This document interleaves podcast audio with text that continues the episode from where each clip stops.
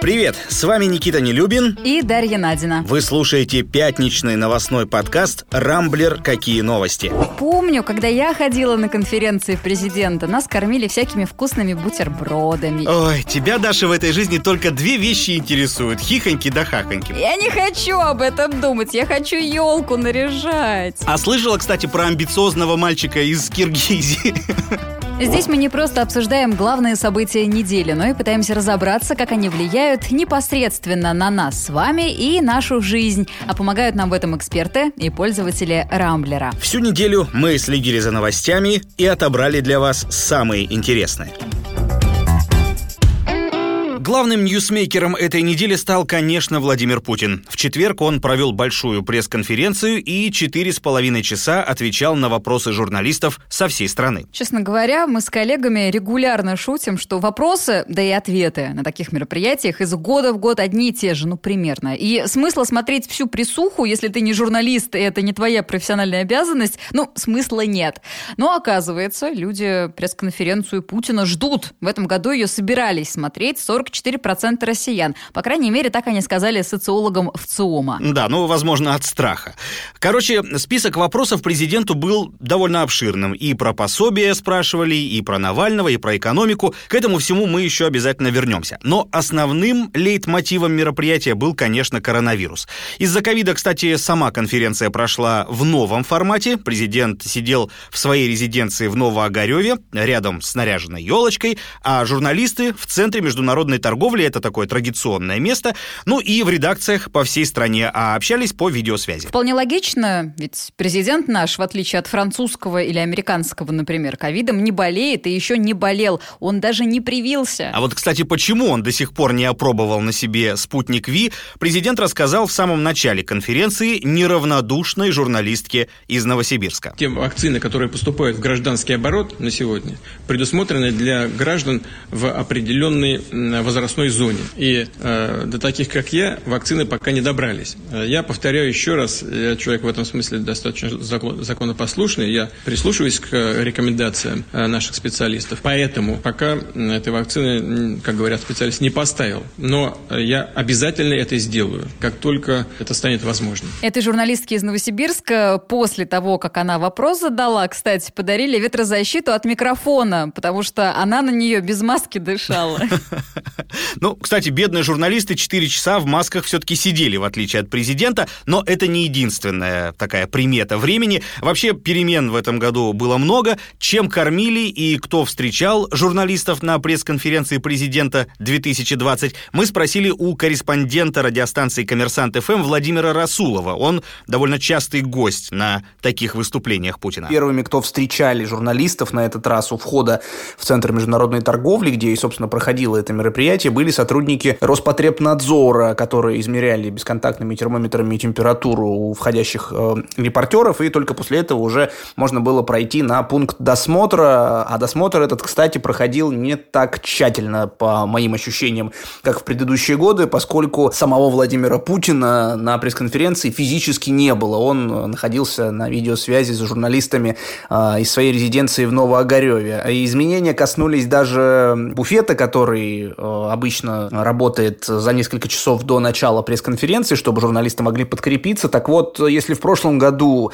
а, ассортимент вот этого буфета был довольно обширный, там можно было попробовать и осетинские пироги, и хачапури по-эмеретински, и другую какую-то выпечку необычную, то в этот раз в основном все ограничилось пирожками. Количество столов, которых обычно раньше было довольно много в этом самом буфете, сократили с учетом социальной дистанции. Дистанция, кстати, наблюдалась и в самом зале, чуть больше 230 человек аккредитовали в этот раз в Центр международной торговли, и поэтому ощущение простора, конечно, было гораздо более а, сильным, чем обычно это бывает на пресс-конференции президента, когда больше тысячи человек набивается вот в этот самый зал. Помню, когда я ходила на конференции президента, нас кормили всякими вкусными бутербродами, и пирогами, и десертами, и кофе лился рекой. Вот, наверное, только ради этого все туда и ходили. Да потому что там еда это единственная отрада. Ну вот представляешь, ты сидишь, потеешь 4 часа, в туалет лишний раз не выйти, руку тянешь, как сумасшедший, со своим дурацким плакатом. Ну ад просто. Кстати, о плакатах. Это же вообще такой отдельный вид искусства на пресс-конференциях Путина. Чего там только не пишут. В этом году мне, например, запомнилась девушка с табличкой «Я беременна». Она просила Путина наградить какого-то там местного чиновника за спасение людей из горящего дома. И я все ждал, что она скажет, что этот самый чиновник и стал, так сказать, причиной ее плаката. Но нет, там, как выяснилось, беременностью кто-то другой ее одарил. Ну, кому чего. Мне, например, запомнилось упоминание Дзюбы на пресс-конференции. Президент сказал, что видео с футболистом «Зенита», ну, то самое видео, где была игра рукой, он не смотрел, но отметил, что для Дзюбы это хороший урок. Еще Шнуров был в зале. Его Путин научил, как без мата обходиться. А в остальном вопросы, да и ответы были традиционными. Пойдет ли президент на выборы в 2024 году, он еще не решил. Запад нас третирует, границы пока останутся закрытыми. Короче, как-то так. Мне вот, кстати, знаешь, впервые показалось, что в нынешней присухе была некая такая доля импровизации. Обычно же это такое от и до срежиссированное действие, то есть все вопросы заранее прописаны, отфильтрованы, а тут были какие-то моменты, когда Песков говорит, ну что, давайте к следующему вопросу, а Путин ему погоди, а давай-ка вот этого послушаем. И там еще была женщина, которая задала сперва один вопрос, а потом, когда Путин на него ответил, сразу навалила второй, и Песков так недовольно, ну что это, мол, за безобразие. То есть все-таки где-то шло не по сценарию, по крайней мере, мне так показалось. Никита, я тебе открою глаза. Каждый раз одно и то же. Все то, что ты перечислил, было и в прошлом, и в позапрошлом году. И импровизации, на самом деле, довольно много. Ты не прав, когда говоришь, что там все вопросы срежиссированы. Песков э, действительно там изначально себе выбирает пул каких-то людей, которых он точно спросит. Наверное, их предупреждают заранее. Но э, основные, основная масса нет. Это реально он выбирает людей там по смешным плакатикам, по кофточкам, по каким-то таким определяющим знакам. Поэтому задать вопрос президенту на пресс-конференции реально. Другое дело, хочешь ли ты ради этого руку вывихнуть. Одним из самых ожидаемых на пресс-конференции Путина, опять мы к ней возвращаемся, был вопрос об Алексее Навальном. Напомню, несколько дней назад вышло расследование Bellingcat и Insider, в котором были названы имена предполагаемых отравителей и их род деятельности. Журналисты, да и сам Навальный утверждают, что эти люди – сотрудники ФСБ. Вопрос о том, видел ли президент это расследование и почему в России до сих пор не возбуждено уголовное дело по факту отравления, звучал несколько раз на самом деле. Хотел его задать и начинающий журналист Сергей Шнуров, так, так его представил Дмитрий Песков на конференции. Но генпродюсер RTVI лишь обозначил проблему и сказал, что позволит задать, цитирую, самый козырный вопрос своим коллегам из других изданий. Ну, давай коротко расскажем о том самом расследовании. Наверняка многие его не смотрели. Я, например. Вот, тогда рассказываю. Итак, что пишут Инсайдер и Беллингкэт? Покушение на Алексея Навального совершила в Томске группа из восьми оперативников из некого секретного подразделения. Действовали они под прикрытием Института криминалистики ФСБ. Личности причастных к отравлению установили, сопоставив данные биллинга сотовых телефонов с офлайновыми базами. Кроме того, журналисты проанализировали базы данных авиаперелетов и выяснили, что участники той самой группы летали в десятки городов России те же самые, куда летал Навальный. И делали это много лет подряд. Кроме того, авторы расследования утверждают, что в Томске якобы была предпринята вторая попытка отравления Навального, а впервые оперативники ФСБ пытались сделать это летом в Калининграде. Тогда, опять же, якобы пострадала жена политика Юлия. Расследование породило бурление в соцсетях. Одни требовали посадить подозреваемых, другие ставили на смех все изложенные факты, а третьи, я в их числе, постили мемчики с лицами этих самых оперативников ФСБ. Ой, тебя, Даша, в этой жизни только две вещи интересуют. Хихоньки да хахоньки. Это правда. Правда, справедливости ради отмечу, что мемчики довольно смешные. А вот мне действительно важно понять, что случилось, и правда ли упомянутые в расследовании люди это сотрудники ФСБ. Ведь ты понимаешь, что если все это правда, то это какое-то не знаю, подразделение террора натурально. Путин тебе сегодня на это дал ответ. Хотели бы отравить, стравили бы. Ну, то есть это звучит максимально цинично из уст главы государства, и лично меня сильно покоробило. Но я тоже так думаю. И я на самом деле согласна и с мыслью о том, что частое упоминание Навального в одних новостных заметках рядом с Путиным как бы подтягивает первого до статуса политика номер один в нашей стране. Но только вот Навальный меня, как и многих россиян в этом тяжелом году, как я думаю, волнует мало. И потому все новости, связанные с его персоной, вызывают вызывают не праведный гнев или заинтересованность, а скорее раздражают. При этом я согласна, что дело по факту отравления возбудить надо, иначе за что у нас полицейские зарплаты получают? Ну как же, вот я тебе скажу, на днях в Оренбурге, например, прокуратура пресекла э, страшную угрозу национальной безопасности. Через суд потребовали запретить на одном из сайтов публиковать объявление о продаже капусты из Польши, так что люди делом заняты. Какой кошмар. Вот. Кстати, возвращаясь к пресс-конференции, Франции и к Шнурову. Я вот э, на него обратил особое внимание. Он, конечно, прямо скажем, сильно так крепко забронзовел за последний год. Я напомню, в 2017 году на вопрос Юрия Дудя, что ты скажешь Путину, оказавшись перед ним, Шнуров ответил, я ему скажу, хватит. А тут он то ли забыл, то ли смелость подрастерял за эти годы, то ли еще что, не знаю. В общем, в глазах прогрессивной общественности, э, на мой взгляд, генпродюсер RTVI вчера имел весьма бледный вид. Слушай, но он теперь не просто музыкант, который матерится и ведет какой-то разгульный образ жизни он теперь генпродюсер целого телеканала международного. Конечно, он должен немного иначе себя вести. Конечно, он должен немного иначе общаться с главой государства. Но вопросы, которые он задавал, и то, как он их задавал, по-моему, это было нисколько не позорно. И вполне себе такая нормальная замена Ксении Собчак, которая пару пресс-конференций назад нас всех развлекала. Ну, не знаю. Кстати, что касается э, расследования, возвращаясь к этой теме, с одной стороны, выглядит оно, конечно, впечатляюще. Очень уж там все складно и ладно. Но это же меня больше всего и смутило, потому что, ну уж слишком идеально сложился пазл у ребят из Беллинкет, но если все, что они написали, правда, то, как говорил в таких случаях Гарри Поттер, когда приспешники Волан-де-Морта, помнишь, захватили Хогвартс, боюсь, у нас проблемы с безопасностью весьма серьезные. Потому что если сотрудники секретного подразделения ФСБ позволяют вот так запросто отслеживать свои перемещения и телефонные звонки, то грош им всем цена – я полагаю, кстати, что журналистское расследование как раз и было в большей степени, наверное, даже призвано нанести репутационный удар по нашим спецслужбам. После истории со Шпилевилли, я думаю, там никакой репутационный удар вообще не страшен ФСБ и ГРУ, и вообще всем этим ребятам-силовикам, потому что этот солсберийский шпиль — это все, это, это просто край был, если честно. Но я не знаю, посмотрим, конечно. Опять же, я вот говорю, мне, честно, не очень даже интересно во всем этом разбираться разобраться. Меня всю неделю мучили мои подруги, значит, звонили мне, говорят, давай пообсуждаем. Ты видела, Навальный дал интервью «Эхо Москвы». Давай поговорим об этом. Что ты думаешь? Я не хочу об этом думать. Я хочу елку наряжать. Ну что, мои маленькие любители цифровизации, можем поздравить друг друга. Крупнейшие российские банки решили начать отказываться от массового выпуска пластиковых карт и заменить их на цифровые.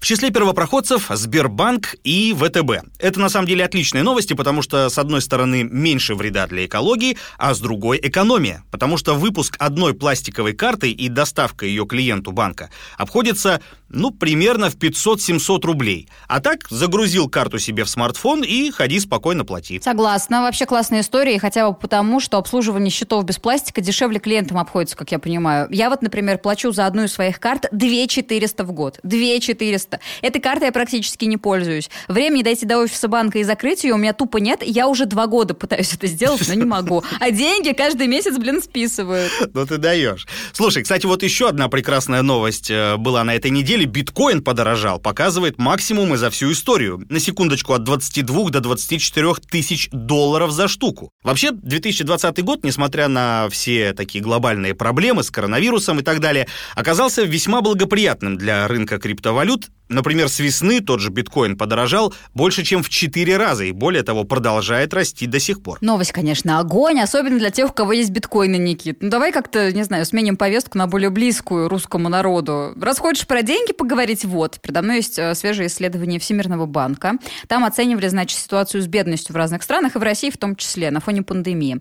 Говорят, что принимаемые властями меры социальной поддержки позволят по итогам текущего года снизить уровень бедности в стране. Но положение самых бедных россиян ухудшится и в этом году, и в будущем тоже. Вот только я хотел о более приятных каких-то вещах поговорить, а ты опять о плохом, о бедности. Да. Хотя, на самом деле, ситуация, конечно, не шуточная, потому что в прошлом году уровень бедности в России был 12,5%, а по итогам текущего года должен подняться до 14,2%. Власти, конечно, принимают всякие меры, выплаты семьям с детьми, например, но глобально эта ситуацию не меняет. Вообще, что было сделано, давай, раз уж мы заговорили об этом? Значит, повысили пособие по безработице до 12 тысяч рублей. Весной и летом платили семьям с детьми до трех лет и э, по 10 тысяч дали всем остальным семьям с детьми-школьниками. Налоговый вычет вернули ИПшникам из пострадавших областей. Ну, по-моему, их было не очень много, этих самых ИПшников. Насчет ИПшников не знаю, но вот я, как э, отец и глава семейства, в котором растет маленький ребенок,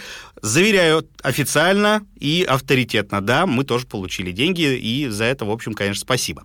Вообще, накануне на пресс-конференции президента много спрашивали о новых мерах поддержки семей, и, очевидно, их не будет. Повезет только, опять же, семьям с детьми до 7 лет. Им к Новому году выплатят по 5 тысяч рублей.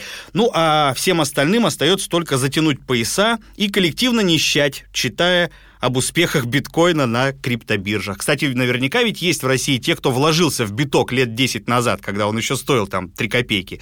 Вот у кого сейчас праздник, так праздник. Слушай, мне кажется, все эти люди уже давно биткоин продали, когда он был по 20 тысяч, потом, когда он стал стремительно вниз катиться, там, и дешевел до 15, до 10, до 5 тысяч, там тоже, наверное, люди на истерике уже все продали. Я не знаю, у кого, в принципе, сейчас есть биткоин на руках. Наверное, только у всяких там, не знаю, наркоторговцев, э, преступников и из теневого сектора экономики, какая-нибудь такая история. Ну, может быть. Кстати, возвращаясь, э, опять же, к первой теме по поводу пластиковых карт, идея, повторюсь, классная, и наши банки тут, что называется, в тренде, потому что сейчас же все цивилизованные страны отказываются от пластика, причем в любом виде, и лично мне приятно осознавать, что Россия хотя бы здесь идет в ногу со всем миром. Теперь главное, чтобы нам с вами было что на эти карточки положить. В смысле, деньги. У тебя это точно будет, что положить 5 тысяч перед Новым годом. Никак не отпускает нас тема с бедностью. Не можем не рассказать еще одну новость, которую на самом деле действительно много обсуждали и в соцсетях, и пользователи Рамблера на этой неделе. Мы рассказывали в прошлом пятничном подкасте, что Путин и Мишустин разнесли буквально правительство, узнав, что цены в магазинах, видите ли, растут. Не прошло и недели, как власти выпустили ряд постановлений, которые должны сдержать этот рост. Там разные меры предлагают и новые тарифные квоты на вывоз за пределы таможенного союза пшеницы и выделение субсидий. Короче, сразу после этого крупные ритейлеры пообещали продавать социально значимые продукты без наценки. Речь идет о семи базовых продуктах, которые теперь пойдут на прилавки с нулевой наценкой. Это макароны, хлеб, говяжья тушенка, черный чай, картофель, э, зерновые хлопья и ультрапастеризованное молоко. Как тебе, Дашенька, такой базовый набор? Ну, за молоко и чай спасибо, конечно, но о каких марках речь идет, интересно? А я так думаю, это должны быть наши скрепные отечественные бренды. Если без наценок будут продавать самые дешевые продукты, которые наполовину из пластмассы, то вот я не уверена, что брошу все дела и помчусь ради них в магазин. Вообще, я как хозяйка, честно, не знаю, что можно приготовить из такого набора продуктов. Ну, разве что макароны по-флотски, но уж больно это опасное и даже революционное блюдо, если ты понимаешь, о чем я. Ну, понимаю, конечно, только зря ты, мне кажется, катишь бочку на макароны по-флотски, потому что очень вкусная штука. И вообще, я специально ради тебя связался с Павлом Сюткиным, историком русской кухни. Как разнообразить свой рацион, если денег хватает только на базовый набор, он, правда, не рассказал, зато предрек падение качества продуктов. Конечно, все эти продукты – это вещь характерная для русской кухни в моменты кризиса, в моменты э, самых э, тяжелых э, испытаний. То есть давайте говорить откровенно, макароны, гречка, хлеб, тушенка, да, самые дешевые консервы, это на самом деле действительно показатель того, до чего мы дошли в рамках этого кризиса. Последствия этого шага будут довольно простые. Торговые сети не будут торговать в убыток и просто переложат себестоимость продажи всех этих макаронов и тушенок в цену остальных товаров. В результате за помощь неимущему населению заплатят те, кто хоть чуть-чуть богаче их. Вообще все это, конечно, и смешно, и грустно. А еще мне все же немного жаль наших ритейлеров, которые себе в ущерб будут торговать многими продуктами. В конце концов, год был для всех тяжелым, не только для нас, но и для них. Но, надо сказать, ребятам повезло, что правительство не внесло в список социально значимых продуктов мандарины и ингредиенты для оливье. Вот они бы точно разорились под Новый год тогда. Бы. Ну, подожди, картошку же вроде внесли. Она, по-моему, входит в состав оливье. Ну-ка, как хозяйка мне скажет. Слушай, ну это не самое главное. Здрасте, там горошек, там у тебя что еще? Колбаска, огурчики. Ты знаешь, как все это дорого? Ой, ну, конечно, знаю. В общем, понятное дело, что ритейлеров дополнительно все-таки зацепит. А я лично особенно радуюсь тому, что в моей семье не принято отмечать Новый год. Какая же это, ребят, невероятная экономия бюджета. А если учесть, что у нас все не пьющие, так это вообще сказка. Я тут подсчитал. Мы после новогодних праздников на сэкономленные деньги втроем с ребенком вообще спокойно уедем на две недели в отпуск на Балтику и будем там, ну вот прям по-царски отдыхать. Ты второй подкаст подряд, вторую неделю подряд хвастаешься вот этой, значит, своей семейной особенностью. Будешь много хвастать, Никита, приедешь на Балтику и две недели в карантине там просидишь. Вот что я тебе хочу сказать. Кстати, раз уж заговорили о Новом Годе, на этой неделе было две таких забавных новости, связанных с наступающим праздником. Правда, первая грустная. Значит, рассказываю. В городе Первомайск Нижегородской области чиновники украли у местной жительницы елку. Что? Вот, представляешь? Почти полвека она росла у нее во дворе, а добрые люди из администрации с, со светлыми душами, значит, подъехали прямо с улицы и спилили ее.